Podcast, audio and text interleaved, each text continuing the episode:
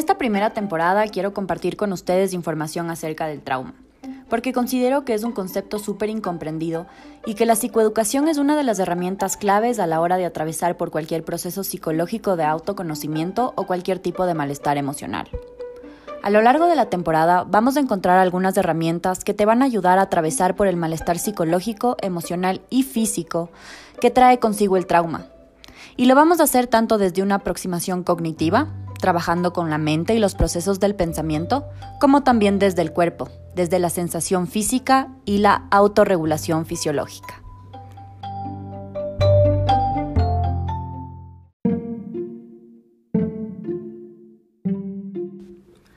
Hola con todos, yo soy Paz Borja. Bienvenidos al primer episodio de mi podcast.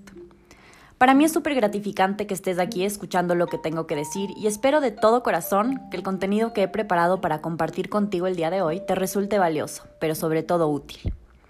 Hoy vamos a hablar de las bases fisiológicas del trauma. Vamos a conversar literalmente sobre cómo funciona nuestro sistema nervioso y cómo esto se puede ver reflejado en nuestra salud mental. Quise empezar este podcast con este tema en particular, primero porque me apasiona y segundo para poder de alguna manera invitarte a mirar a la psicología humana desde otro lugar, desde un lugar que para mí cambió completamente mi forma de relacionarme con la salud mental, pero sobre todo con mi propio proceso y con mi propio mundo interior. Creo que la psicoterapia tradicional ha estado trabajando sin una pieza fundamental y considero que esa pieza fundamental es el cuerpo. Es increíble cómo los estados fisiológicos de nuestro cuerpo tienen una influencia directa en nuestra realidad mental. La psicología ha dominado el mundo del pensamiento y también del comportamiento humano y de las relaciones interpersonales bajo un paradigma de salud y enfermedad, de diagnóstico, de trastorno, basándose siempre en una normalidad, que todos sabemos que es absolutamente preestablecida y que está repleta de intereses políticos, económicos y religiosos, y que, en mi opinión, ha traído una fuerte carga de estigma a la vida de muchas personas. Con esto no quiero decir de ninguna manera que los diagnósticos no sirvan ni algo parecido. Son una excelente herramienta para guiar el tratamiento de una persona, pero no creo que deberían tener un mayor alcance en ese sentido. En mi opinión, los diagnósticos deben ser manejados con pinzas por el profesional de la salud mental, y tampoco creo que es algo que necesariamente deberíamos verbalizar con el consultante, porque puede afectar de forma negativa su proceso. Yo creo que nosotros somos mucho más que meros procesos de pensamiento y creo que si dejamos de lado por un momento todas estas teorías psicológicas, estos diagnósticos complejos, normas, y nos quedamos con la biología de quiénes somos, buscando entender al ser humano desde una perspectiva un poco más evolutiva, todo el panorama cambia. Dejamos de intentar definir la normalidad y sobre todo de encajar en este grupo y nos quedamos con la evolución, con la supervivencia, con la adaptación, y con cómo eso se expresa en nuestra forma de pensar, sentir y actuar cada día.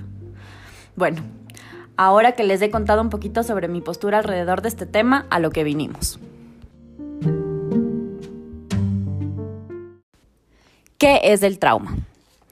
Vamos a empezar a definir qué es el trauma para que a medida que avancemos en la temporada todos sepamos de lo que estamos hablando. Entonces, por lo general entendemos al trauma como el resultado de un evento catastrófico, como puede ser haber vivido una guerra, sobrevivir a un desastre natural como un terremoto o un tsunami, haber sido víctima de abuso sexual o algún otro tipo de violencia física. Esto es de lo que los psicólogos hablamos cuando nos referimos a un trastorno de estrés postraumático. Pero el trauma es cualquier cosa de la experiencia de vida de uno que permanece atrapada y sin resolver y que causa perturbaciones a nivel biológico, fisiológico, psicológico y también conductual. Así que cuando hablamos de trauma, vamos a verlo de dos maneras. Vamos a entenderlo como el resultado de un evento inesperado y horrible, que fue demasiado para que el sistema nervioso lo asimilara adecuadamente lo que hablábamos hace un segundo, el trastorno de estrés postraumático, pero también a la exposición crónica y prolongada a algún tipo de estrés en cualquier etapa de la vida que resulta abrumador física y emocionalmente para el individuo y del cual la persona no puede regresar a un equilibrio físico y mental. Esto es el trauma complejo o el trauma de desarrollo. Y cuando nos referimos a este tipo de trauma, hablamos sobre todo de haber sido expuestos durante mucho tiempo y de forma persistente a conflictos interpersonales como puede ser el bullying, la negligencia, el rechazo, el abandono, cualquier tipo de abuso físico y emocional. Es muy interesante y vamos a verlo más adelante en profundidad cómo el trauma realmente está enraizado en las relaciones interpersonales, en la interacción con el otro, y con cómo esto afecta de forma directa en la confianza que voy a tener en mí mismo, en mi capacidad de hacer frente a la adversidad, por ejemplo, en la confianza con la que me voy a relacionar con este otro y a fin de cuentas con la que me voy a conducir en el mundo. Esta confianza de la que les estoy hablando tiene que ver con la teoría del apego de Volvi, y sobre la cual vamos a profundizar en un siguiente episodio porque resulta súper relevante cuando hablamos de trauma. Pero a breves rasgos, esta teoría nos habla de los vínculos evolutivos y de cómo esta necesidad de intimar, de generar una conexión con esta otra persona, está grabada en nuestros genes para asegurar nuestra supervivencia. Y esto es cierto no solo para el ser humano, sino para todos los mamíferos. Estamos hechos para depender de alguien desde que nos estamos formando en la panza de nuestra mamá, de depender de este otro ser para satisfacer nuestras necesidades primarias. Es mucho más probable que desarrollemos algún tipo de trauma en la infancia, porque cuando somos niños somos menos capaces de regularnos sin la ayuda de un cuidador adulto. A este proceso se conoce como corregulación.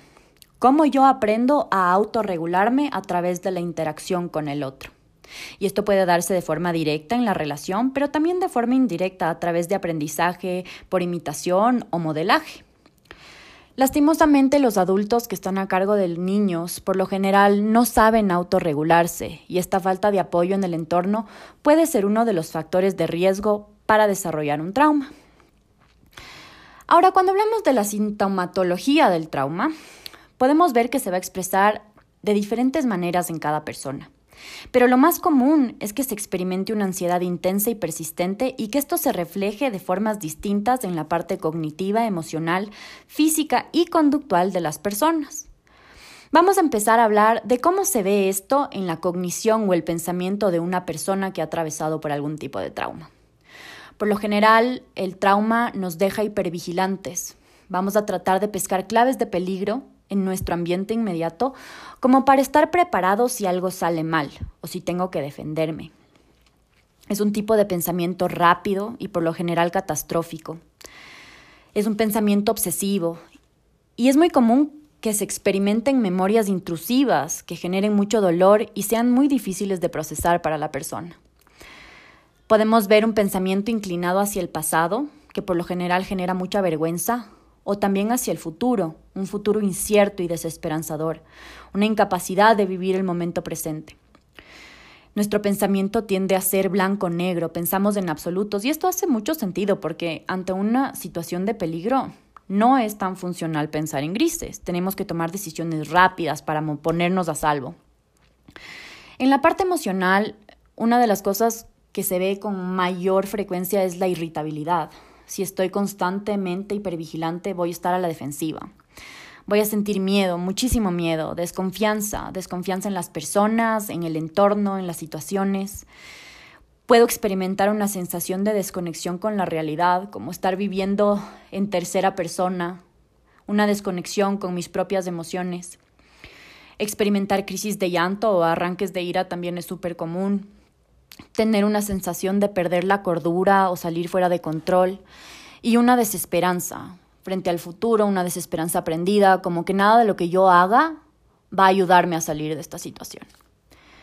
En la parte física, por otro lado, es muy común experimentar una sensación de corriente eléctrica o amortiguamiento en las extremidades, tener migrañas, dolores de cabeza, de cuello, dolor físico, corporal en general, Dolores de barriga o mariposeos en el estómago, como estar en una montaña rusa todo el día. Eh, presentar taquicardias, palpitaciones. Sentir que no podemos respirar con facilidad. Como que darnos cuenta que nuestras respiraciones son muy cortas y que nos hiperventilamos con facilidad. Tener una sensación de pesadez o debilidad física sentir un nudo en la garganta, tener ganas de salir corriendo, de gritar, de romper o hacerse daño a uno mismo, sentirse paralizado, tener una sensación de estar con la cabeza bajo el agua, como sentir que se te tapan los oídos y no puedes pensar con claridad. Y en la parte conductual vamos a ver sobre todo respuestas exageradas de sobresalto, como un nerviosismo constante. Es algo así como, eh, esto nos pasa a todos, pero no en tan gran medida, estar lavando los platos y de repente alguien entra a la cocina sin previo aviso y saltamos eh, así, pero con mucha mayor intensidad y, y todo el tiempo. Sensibilidad a la luz, a los sonidos, dificultad para concentrarse, dificultad para hablar, para tragar, tener problemas con el sueño, ya sea para conciliar el sueño, mantenerlo, tener pesadillas es súper común también, experimentar un distanciamiento perdón, emocional y social. Evito situaciones en las que tenga que relacionarme con otras personas, eventos sociales, tener una actitud de desconfianza hacia el otro y utilizar sustancias como conductas compensatorias para autorregularse. Y no solo sustancias, porque las conductas compensatorias pueden verse también como comer en exceso o comer muy poco, eh, procrastinar, evitar tareas que nos generan ansiedad o ante las cuales tememos fracasar, evitar personas, lugares, como decíamos. En fin, una bulla mental y una cantidad de emociones y sensaciones físicas negativas, dolorosas y en gran medida insoportables. Pero si hay algo que el trauma hace en todos, es hacernos perder el equilibrio y hace que vivir en nuestro cuerpo ya no sea seguro.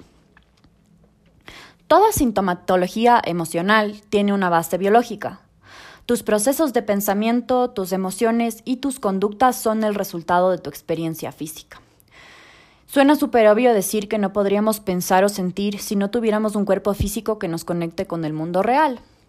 Pero la realidad es que en el día a día esto no resulta tan evidente, porque la mayoría de los procesos que nos permiten estar vivos y funcionar son completamente inconscientes, o al menos en su gran mayoría. Por ejemplo, la respiración es una de las formas sobre las cuales nosotros tenemos un poco de control consciente, pero que por lo general es, o en gran medida, es un mecanismo inconsciente, ¿no es cierto? Nosotros no pensamos para respirar. Pero sí tenemos un acceso consciente, sí podemos controlar o regular nuestra respiración y así nuestra fisiología. Pero a todo esto súmenle el poco conocimiento que tenemos en general las personas acerca de cómo funciona nuestro cuerpo. Cuando vivimos en un constante y persistente estrés, diferentes sistemas de nuestro cuerpo se ven afectados, en especial nuestro sistema nervioso autónomo. Ahora, para el oyente que no tenga idea de lo que es el sistema nervioso autónomo, les voy a explicar un poquito de qué se trata. Nuestro sistema nervioso tiene dos partes principales, el sistema nervioso central, que está compuesto por el cerebro y la médula espinal, y el sistema nervioso periférico, que está compuesto por todos los nervios que se ramifican desde la médula espinal y se extienden a todas las otras partes del cuerpo. El sistema nervioso periférico se va a dividir en dos partes, el sistema nervioso somático y el sistema nervioso autónomo. Y este es el del que vamos a hablar ahorita, del sistema nervioso autónomo. Como su nombre lo dice, actúa de forma automática, es decir, sin que nosotros podamos intervenir de forma consciente en estos procesos. Este sistema actúa regulando las principales funciones del cuerpo con el objetivo de mantener un equilibrio interno, una homeostasis corporal. Mientras nuestro sistema nervioso central, que es en donde se encuentra nuestro cerebro emocional y cognitivo, como que los procesos superiores, tardan años en desarrollarse, nuestro sistema nervioso autónomo se comienza a formar desde la concepción. Es, un sistema super primario de supervivencia.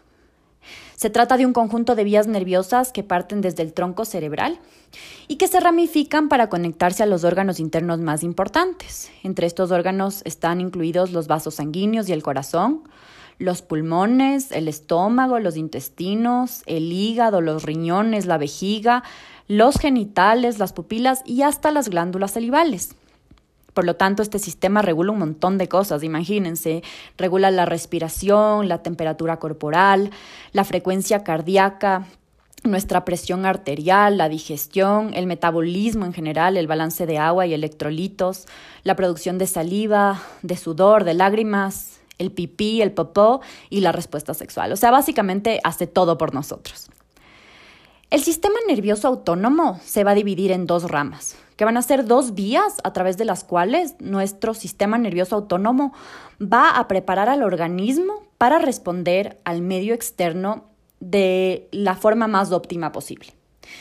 Este sistema se divide en una respuesta excitatoria o simpática y una respuesta inhibitoria perdón, em, o parasimpática. Estos dos sistemas, el simpático y el parasimpático, van a trabajar conjuntamente para asegurar, como les decía, que el organismo responda de manera apropiada a las diferentes situaciones que nos enfrentamos en la vida. Ahora, generalmente el sistema simpático prepara al organismo para situaciones estresantes o de emergencia y prepara nuestro cuerpo para luchar o huir frente a una amenaza. Este sistema va a aumentar la frecuencia cardíaca y la fuerza de las contracciones de nuestro corazón, dilata las vías respiratorias para facilitar la respiración y redirige la energía a los músculos de las extremidades como para salir corriendo, ¿no es cierto? Para que nos volvamos más ágiles. Y también va a ser más lento otros, otros procesos corporales que van a resultar menos importantes en situaciones de emergencia, como lo es, por ejemplo, la digestión. Este sistema también produce sudor en las palmas de las manos, dilata las pupilas y produce una erección del vello. Literalmente se nos ponen los pelos de punta. Además de aumentar la fuerza muscular, como les decía, este es un sistema que nos prepara para luchar o huir. Ahora es importante recalcar que si bien este sistema de alerta le sirvió a nuestros antepasados para mantenerse vivos frente a amenazas como animales salvajes o periodos de hambruna y tempestades, se sigue activando en nosotros frente a percepciones subjetivas de peligro. Nuestro sistema, nuestro cerebro, no sabe diferenciar entre una amenaza real y objetiva y una amenaza subjetiva o imaginaria. Y esta es una de las razones por las cuales nos podemos quedar estancados en uno de estos estados autonómicos de defensa. El sistema eh, parasimpático, por otro lado, el que produce una respuesta inhibitoria, controla los procesos corporales durante situaciones ordinarias. Habitualmente este sistema se dedica a conservar y restaurar, entonces retarda la frecuencia cardíaca, disminuye la presión arterial, estimula la digestión, el tubo digestivo para procesar los alimentos y eliminar residuos, y utiliza básicamente la energía para restaurar y formar nuevos tejidos. Como mencionábamos antes, todos pendulamos en estos estados de activación y simpática y activación parasimpática para hacer frente a las vicisitudes o los conflictos o problemas o situaciones ordinarias de la vida diaria. Y esto es algo normal y completamente necesario y evolutivo. El problema surge cuando no somos capaces de regresar al equilibrio y nos quedamos estancados en uno de estos estados de activación. El trauma no es meramente cognitivo. Definitivamente sí, Nuestros procesos de pensamiento juegan un rol muy importante cuando hablamos de trauma o de cualquier problema psicológico. Sin embargo, el aspecto fisiológico es probablemente el más importante y también probablemente el más ignorado por la psicoterapia tradicional. Según la teoría polivagal del doctor Stephen Porges, los mamíferos tenemos la capacidad de adaptarnos a diferentes niveles biológicos o estados de seguridad autonómicos en respuesta a nuestro ambiente inmediato. Estos son tres, la conexión, la movilización y la desconexión o colapso. La teoría polivagal afirma que nosotros atravesamos estos estados de forma jerárquica y predecible, en ese mismo orden, de arriba hacia abajo, cuando detectamos una amenaza. Es decir, que frente al peligro, nosotros nos vamos a mover desde la conexión social, que viene a ser este estado ideal, ¿no es cierto?, en el que deberíamos estar la mayoría del tiempo, que es un estado parasimpático o en términos de la teoría polivagal vago-ventral, un estado de calma, en el que nuestras funciones cognitivas están intactas. Tenemos la habilidad de aprender, de recordar información, de organizar, planificar, resolver problemas, concentrarnos, distribuir nuestra atención de forma consciente e intencional, entender y emplear el lenguaje, reconocer o percibir correctamente el ambiente, las claves del ambiente, de ser creativos, de jugar y de conectar con otros mamíferos. Frente a una amenaza, bajamos un escalón en esta escalera de estos estados fisiológicos del sistema nervioso autónomo. Frente a una amenaza, bajamos ese escalón y nos encontramos en un estado simpático de defensa, en el que nuestro cuerpo se va a preparar para luchar o huir de esta amenaza, que nuevamente puede ser objetiva o subjetiva. Y si esto no funciona, si no podemos escapar o hacer frente a esta amenaza, terminamos paralizándonos. En términos de la teoría polivagal, entramos en un estado vago dorsal. Cuando las personas son expuestas de forma repetida a eventos que se perciben como una amenaza, se produce una descarga hormonal de estrés en nuestro cerebro. Y esto provoca daños en el desarrollo estructural normal de nuestro cerebro. Esto crea un estado de alerta constante y las personas están en un estado de hipervigilancia permanente para protegerse. Algo así como tengo que preocuparme para estar preparada por si algo no sale bien. Este es un estrés tóxico para nuestro cuerpo que compromete el desarrollo de otras vías neuronales, dañando las conexiones en las áreas de aprendizaje del cerebro que son súper importantes, como por ejemplo las que son responsables de la memoria, la organización y la regulación emocional. Estos estados desregulados alteran la neurocepción, y este concepto es súper importante y vamos a profundizar también en esto más adelante. Pero la neurocepción hace referencia a cómo nuestro sistema nervioso autónomo distingue de forma inconsciente si las situaciones o las personas con las que estamos interactuando son seguras o peligrosas. Esto sucede de forma automática, de forma inconsciente y en milisegundos. Cuando hacemos un trabajo consciente de nuestras sensaciones físicas y nuestros procesos de pensamiento, podemos comenzar a tener un acceso consciente a estos procesos. Pero en general esto va a ocurrir de forma inmediata e inconsciente. En las personas que han atravesado por algún tipo de trauma, la neurocepción se desregula.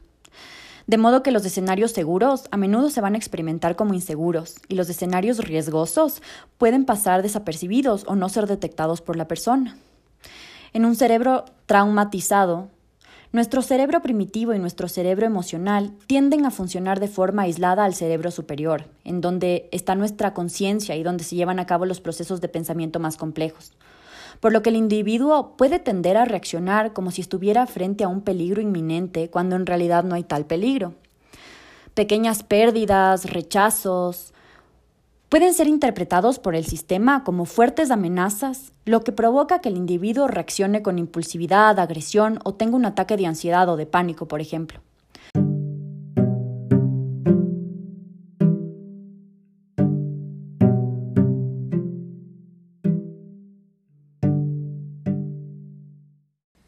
La buena noticia es que tanto la ciencia moderna como la sabiduría ancestral pueden ayudarnos no solo a restaurar nuestro equilibrio interno, sino también a crear un hermoso mosaico a partir de las piezas que creíamos que estaban perdidas o quizás demasiado rotas como para volver a integrarse. Y de esto vamos a seguir hablando en esta primera temporada. Así que stay tuned, gracias por su atención.